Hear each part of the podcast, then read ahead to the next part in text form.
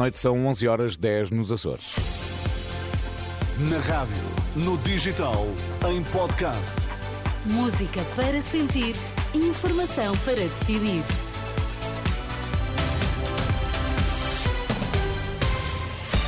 Daqui a pouco começa a edição da noite, mas antes as notícias em destaque.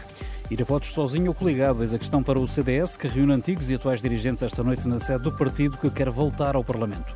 Está assinado o acordo de valorização de carreira dos funcionários públicos. António Costa espera que seja irreversível. Reunido o Estado-Maior do CDS esta noite no Largo do Caldas, o partido que foi, nas últimas eleições legislativas, afastado do Parlamento, confia num regresso. A questão é se irá a votos sozinho ou coligado, nomeadamente com o PSD. É o assunto que está em cima da mesa, numa reunião liderada por Nuno Melo e a atual direção centrista, e que conta também com nomes sonantes do partido, como Paulo Portas, Manuel Monteiro, Celeste Cardona, entre outros. Na sede do Largo do Caldas, entre os dirigentes e as dirigentes, está também a antiga líder parlamentar Cecília Meireles, que antes, na SIC, explicou que uma coligação com o PSD pode não não ser a melhor solução para o CDS, mas seria o indicado para o estado em que está o país. Se pensasse apenas no interesse partidário do CDS, seria a primeira a dizer que o interesse partidário do CDS é dar uma prova de vida e ir sozinho em eleições. Agora, uh, olhando para o cenário e, e olhando para o país, acho que é evidente qual é a vantagem, e já muitos explicaram qual é a vantagem de, uh, de criar alianças. Mais uma vez lhe digo, alianças à volta de projetos em que cada um possa pôr as suas prioridades e lutar por elas. Uh, mas o que mobiliza as pessoas é a ideia de mudança. E a ideia de mudança tem que ter algumas coisas do outro lado. Eu, mas essa ah, coligação é aquela que provavelmente defende melhor os interesses do CDS nesta altura? Não. Mas é, mas é que melhor defende os interesses do país, agora os interesses do CDS não. Antiga líder parlamentar do CDS, Cecília Meirelles, já na sede do partido. Nuno Melo, o líder, disse há instantes não haver receio no caso do partido ir a votos sozinho ou acompanhado, consoante o que for melhor para o país e interessar ao partido. Aquela que é a tarefa primeira de um partido de corpo inteiro é estar preparado para ir a votos por si e não viver angustiado com aquilo que pode fazer com os outros. E por isso, aquilo que nós possamos fazer com outros nunca será nem por favor, nem porque vivemos angustiados com isso, só acontecerá se em algum momento for melhor para Portugal e interessar ao CDS, na certeza de que o CDS não tem nenhum drama uh, em, uh, se assim tiver que ser, ir a votos sozinho. Nuno Melo, esta noite na sede do CDS, onde estão reunidos uma série de notáveis do partido. Está assinado o acordo de valorização da carreira dos funcionários públicos entre o governo e os sindicatos afetos ao GT. Ficou de fora a Frente Comum, ligada à CGTP Intersindical. O acordo agora conseguido permite acelerar a progressão na carreira para que quase um terço dos trabalhadores chegue ao topo. Em causa dos diplomas, o do sistema de avaliação e o da carreira técnica superior, para o Primeiro-Ministro o importante é que as medidas agora decididas não sejam revertidas com a entrada do próximo governo. É preciso garantir que não há risco de reversão. E é por isso que estes avanços não são contraditórios com termos hoje uma situação de estabilidade e de equilíbrio orçamental. Porque significa que não, for, não são necessários nem cortes, nem estagnação para que esse equilíbrio exista, sem risco de termos de voltar a andar para trás. Do lado dos sindicatos, o presidente da FESAP também reforçou a ideia de que o esforço agora feito tem de prosseguir. Por seu lado, a presidente do STE destacou que a negociação coletiva teve resultados positivos para os funcionários públicos. Os estudantes do ensino profissional também vão ter direito a passe gratuito. A proposta do PAN, de alteração ao Orçamento do Estado, foi aprovada pelos deputados durante as votações na especialidade. Fica assim alargada a gratuitidade do passe a todos os estudantes entre os 18 e os 23 anos. Entretanto, foi também aprovada a atualização dos escalões de IRS.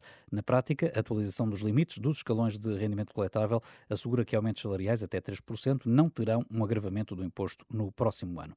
O que vai aumentar mesmo são as tarifas de táxi a partir de janeiro, 4,6%, um valor que surge da convenção de preços assinada esta segunda-feira pelo governo e pelas principais associações representativas do setor do táxi. Ainda assim, o presidente da Antral considera que este aumento é muito curto face às quebras que se têm registado no setor. Ouvido pela Lusa, Florencio Almeida defendeu um aumento de pelo menos 8%, de recordar que o valor das tarifas dos táxis não era atualizado desde junho do ano passado, quando se registrou na altura um aumento de 8,05%. Prisão domiciliária para a diretora do Laboratório Regional de Trás-os-Montes, suspeita de falsificar análises de água para consumo. Eh, foi o que decidiu o Tribunal de Instrução Criminal do Porto.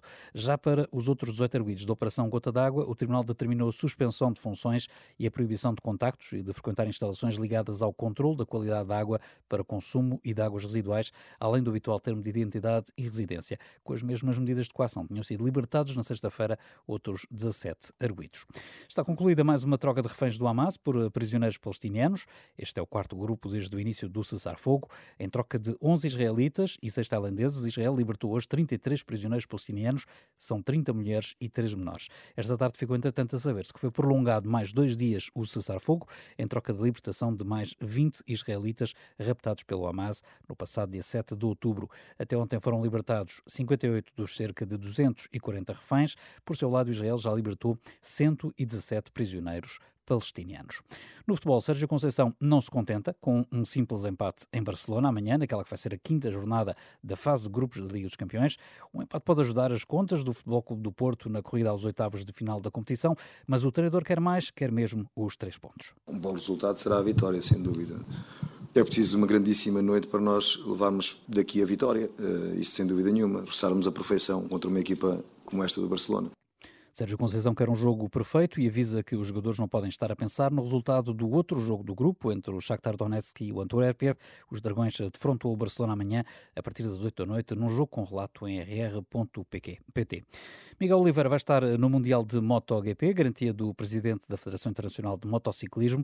Isto apesar do piloto português ter visto hoje a sua equipa, a RNF Aprilia, impedida de participar no próximo campeonato. Ouvido pela Renascença, Jorge Viegas tranquiliza os fãs do piloto português nestes casos polémicos há sempre duas versões. Há a versão da associação das equipas dizendo que eles devem dinheiro, há, há a versão da equipa a dizer que não deve nada e que querem substituí-los. Portanto, vai ter que haver uma conclusão uh, rápida, mas é, é, é, uma questão meramente contratual, não tem nada a ver nem com o material, nem com a Aprilia, nem com é com muito menos com o Miguel, como é evidente. Miguel Oliveira vai estar no Mundial de MotoGP em 2024, garantia dada à Renascença por Jorge Viegas, presidente da Federação Internacional de Motociclismo. Apesar dos problemas na RNF Aprilia, há, várias, há vários hum, interessados na compra desta equipa. Já a seguir, a edição da noite. Edição da noite.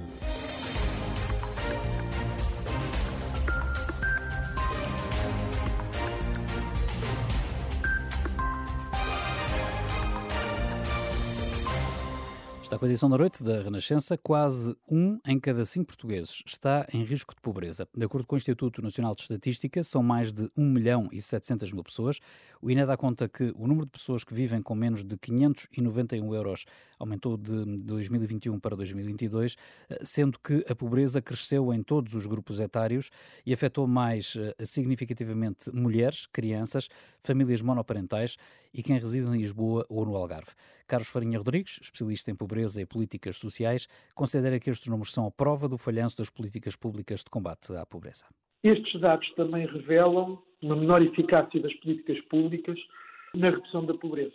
Quando nós comparamos aquele indicador que mede o efeito das transferências sociais, excluindo as pensões, sobre a pobreza, ele reduz de 5,1 para 4,2. E, portanto, há aqui também a ideia de que, durante o ano de 2022, houve algum enfraquecimento desta capacidade de redução da pobreza das políticas públicas. Ouvido pela jornalista Ana Catarina André, Carlos Farinha Rodrigues destaca ainda o aumento de pobres nos centros urbanos. O agravamento da taxa de pobreza na região de Lisboa foi superior a 4,3 pontos percentuais. Passou de 10,4 para 14,7. Ou seja, nós temos aqui claramente um indicador de agravamento da pobreza urbana, em particular na área da Grande Lisboa, até porque, quando nós vemos a taxa de pobreza pelas várias regiões do país, para além de Lisboa, somente os Açores uh, registram aumentos significativos. Carlos Farinha Rodrigues sublinha que, para além da pobreza, também aumentaram as desigualdades entre os 10% mais ricos e os 10% mais pobres. São dados que, segundo este professor associado do Instituto Superior de Economia e Gestão da Universidade de Lisboa, devem servir de alerta. São, em primeiro lugar, uma chamada de alerta para a Estratégia Nacional de Combate à Pobreza.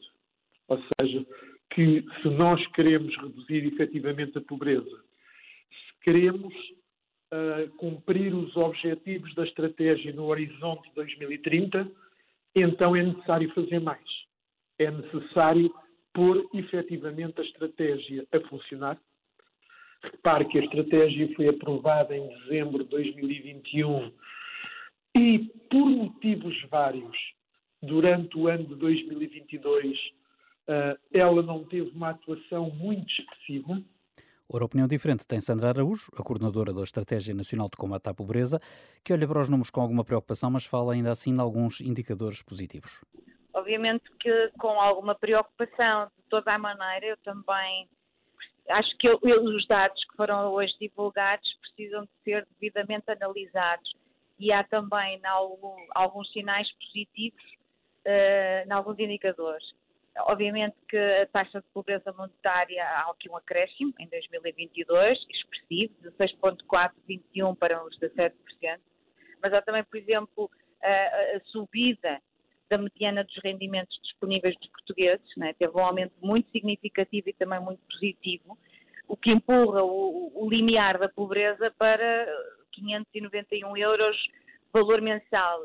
Sandra Araújo a tentar ver o copo meio cheio, mas também a alertar para o facto de haver uma série de medidas que levam algum tempo a implementar ou pelo menos a ter resultados visíveis. A Estratégia Nacional de Combate à Pobreza eh, tem no seu plano de ação um conjunto de medidas de natureza estrutural que só terão um impacto a médio e longo prazo. Medidas de caráter transversal e medidas de caráter preventivo nós vamos precisar de algum tempo para conseguir aferir a melhoria das condições de vida dos portugueses e, em particular, daqueles grupos sociais mais uh, afetados, mais vulneráveis. E, portanto, estava precisamente a dizer que há também, dentro no quadro dessas medidas, algumas que foram adotadas em finais de 2022 e já eh, também em 2023 e que não, e que não são acomodadas neste inquérito aos rendimentos de 2022 coordenadora da Estratégia Nacional de Combate à Pobreza, ouvida pela jornalista Ana Catarina André, isto no dia em que se soube que de 2021 para 2022 a pobreza em Portugal cresceu em todos os grupos etários, afetou mais significativamente mulheres,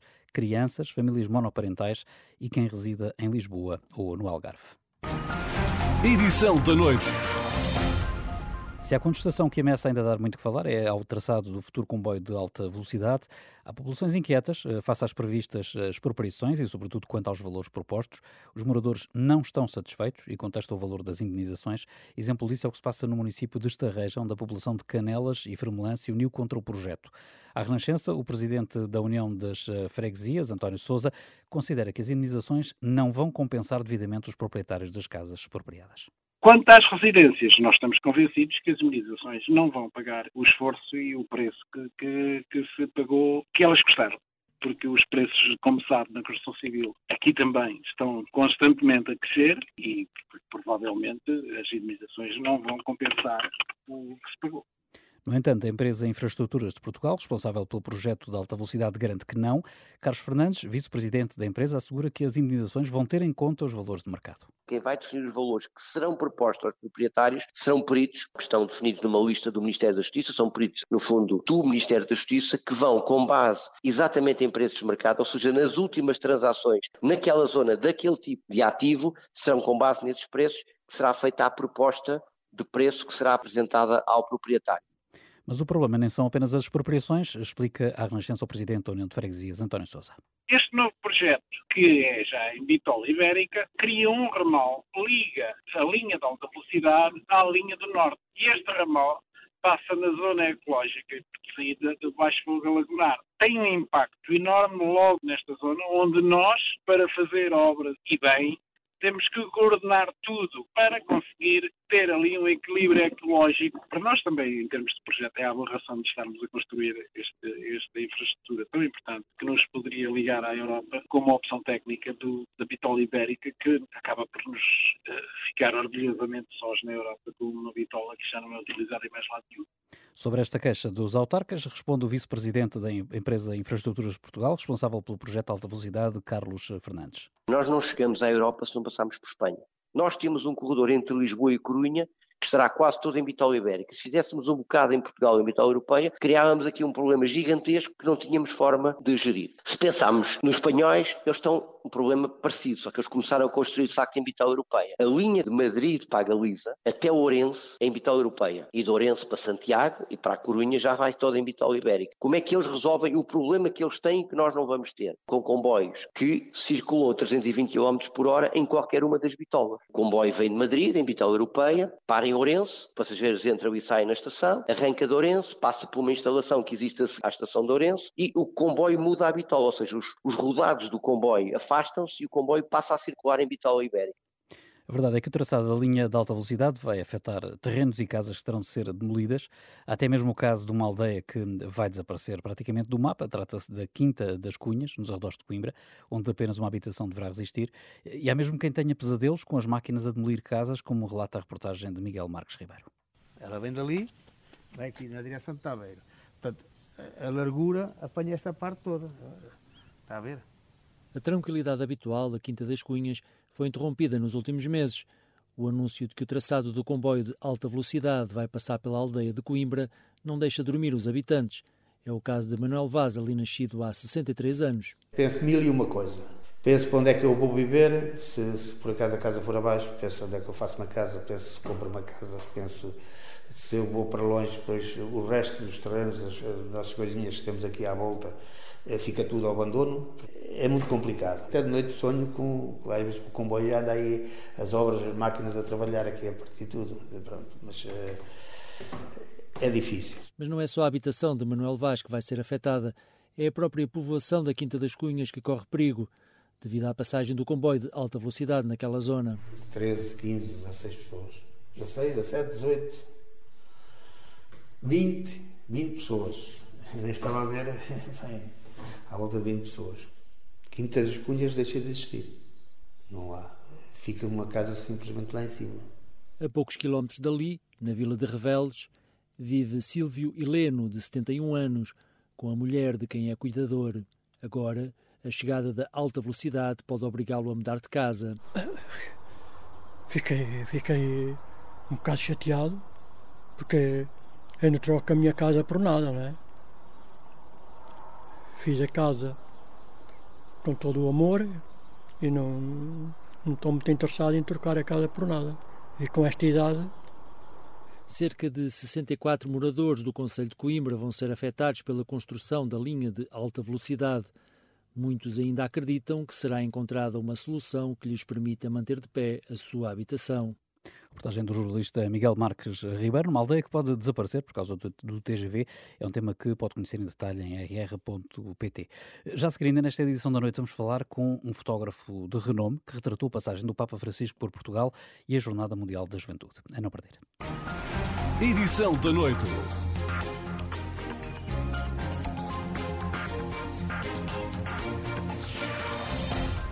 São mais de uma centena de fotografias que retratam a passagem do Papa Francisco por Portugal e a Jornada Mundial da Juventude.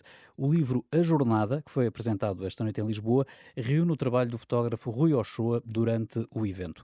Católico assumido, Rui Ochoa diz à Renascença que este livro é uma espécie de diário de um observador privilegiado. Fotógrafo oficial do Presidente da República, Ochoa pôde estar em alguns momentos únicos e a jornalista Maria João Costa conta que o difícil foi escolher entre milhares de imagens que ficam para memória futura. Isto é, é uma, digamos, uma memória que resulta de cinco dias fantásticos que vivi intensamente com sua santidade o Papa e o Presidente da República e, e muitos jovens. Não tinha a mínima intenção de fazer um livro, mas eh, digamos que fui incentivado a fazê-lo por duas razões. Primeiro, porque eu fui o único fotógrafo português que, digamos, estive a par e passo sempre junto do Papa em todos os acontecimentos. E, portanto, fui um observador uh, privilegiado que me, diga, permitiu captar imagens que, enfim, ninguém captou, a não ser o fotógrafo do, do Papa, não é? E depois também porque um, o que me levou a fazer uh, este livro, para além de, digamos, constituir uma memória para, enfim, para o futuro, foi também porque achei que era uma boa oportunidade de fazer este livro e que ele, os direitos, os meus direitos de autor, revertessem para duas instituições. E que instituições saber, são essas? São instituições eh, de solidariedade social, que é uma no norte, em Matosinhos, que é Castelo, e uma aqui em Lisboa, que é Acreditar. Que fotografias escolheste? Imagino que tiraste muitas, eh, muito mais do que aquelas que estão no livro. Como é que foi esse trabalho de edição? Isto é, é no, no, fundo, é um diário, digamos, é um diário. Tive, digamos, o cuidado de editar todo o conjunto vastíssimo, alguns milhares de fotografias, que captei durante aqueles cinco dias. Portanto, o livro está dessa forma, portanto, cronológica, desde a chegada do Papa Francisco até à sua partida. Alguma fotografia que queiras trazer à antena da rádio? Algum momento que tu sentes que é de facto especial estar incluído neste livro? Há uma fotografia que me tocou bastante, que foi feita em Fátima. O Papa Francisco foi lá para se encontrar na Capinha das Aparições com jovens e pessoas eh, com problemas de deficiência física e há uma fotografia onde uh, as pessoas com as suas mãos, assim é que é, tocam a mão do Papa e, e de facto vê-se na imagem que ele estava bastante emocionado. Se apontássemos a câmara ao contrário para o fotógrafo Rui Ochoa durante esta jornada, que fotógrafo é que víamos por trás da câmara? Eu, cada vez que vou a Fátima, e emociona-me muito. Eu, todo o meu trabalho eh, tem sempre uma intervenção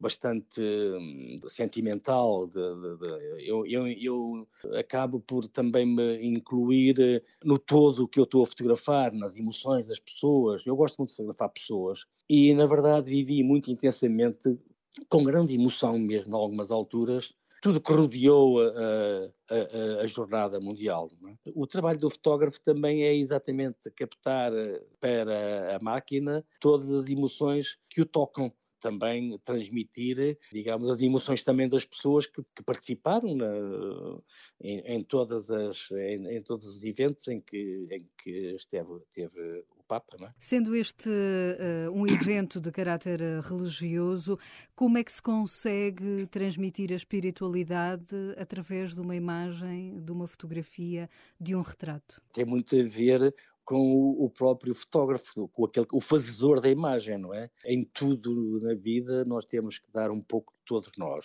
Enfim, eu sou católico e, portanto, uh, digamos, não posso deixar de, digamos, de ser, digamos, apanhado, entre aspas, pelas emoções uh, e, e, pela espiritualidade que envolveu todos os acontecimentos, não é? Ao Papa Francisco, uh, deixaste alguma das fotografias que tiraste ou enviaste alguma fotografia? Não, eu tive um, um, o culminar de tudo isto foi maravilhoso porque no dia da partida, como vocês sabem, uh, o, o, Papa Francisco subia num elevador para o avião e às tantas o fotógrafo do Papa chamou-me e o Papa ofereceu-me um terço e o fotógrafo do, do Papa fez uma fotografia com com o Papa Francisco. Enfim, eu não tenho ainda a fotografia, ela virá. Eu espero que uh, este livro chegue às mãos do Papa Francisco, porque acho que ele gostará de ver uh, este livro, não é? Se bem que ele tem todas as imagens lá que os fotógrafos dele fazem. Mas este é feito por um português, não é? é feito com uma visão muito nossa e, portanto, acho que ele gostará de, de ter em seu poder, espero que lhe possam, possam chegar, este livro. Os direitos da venda do livro A Jornada, do fotógrafo Rui Ochoa, revertem para duas instituições de solidariedade, a Acreditar e a Castelo. Uma entrevista à jornalista Maria João Costa, que pode ler em rr.pt. Fica por aqui a edição da noite. Edição da noite.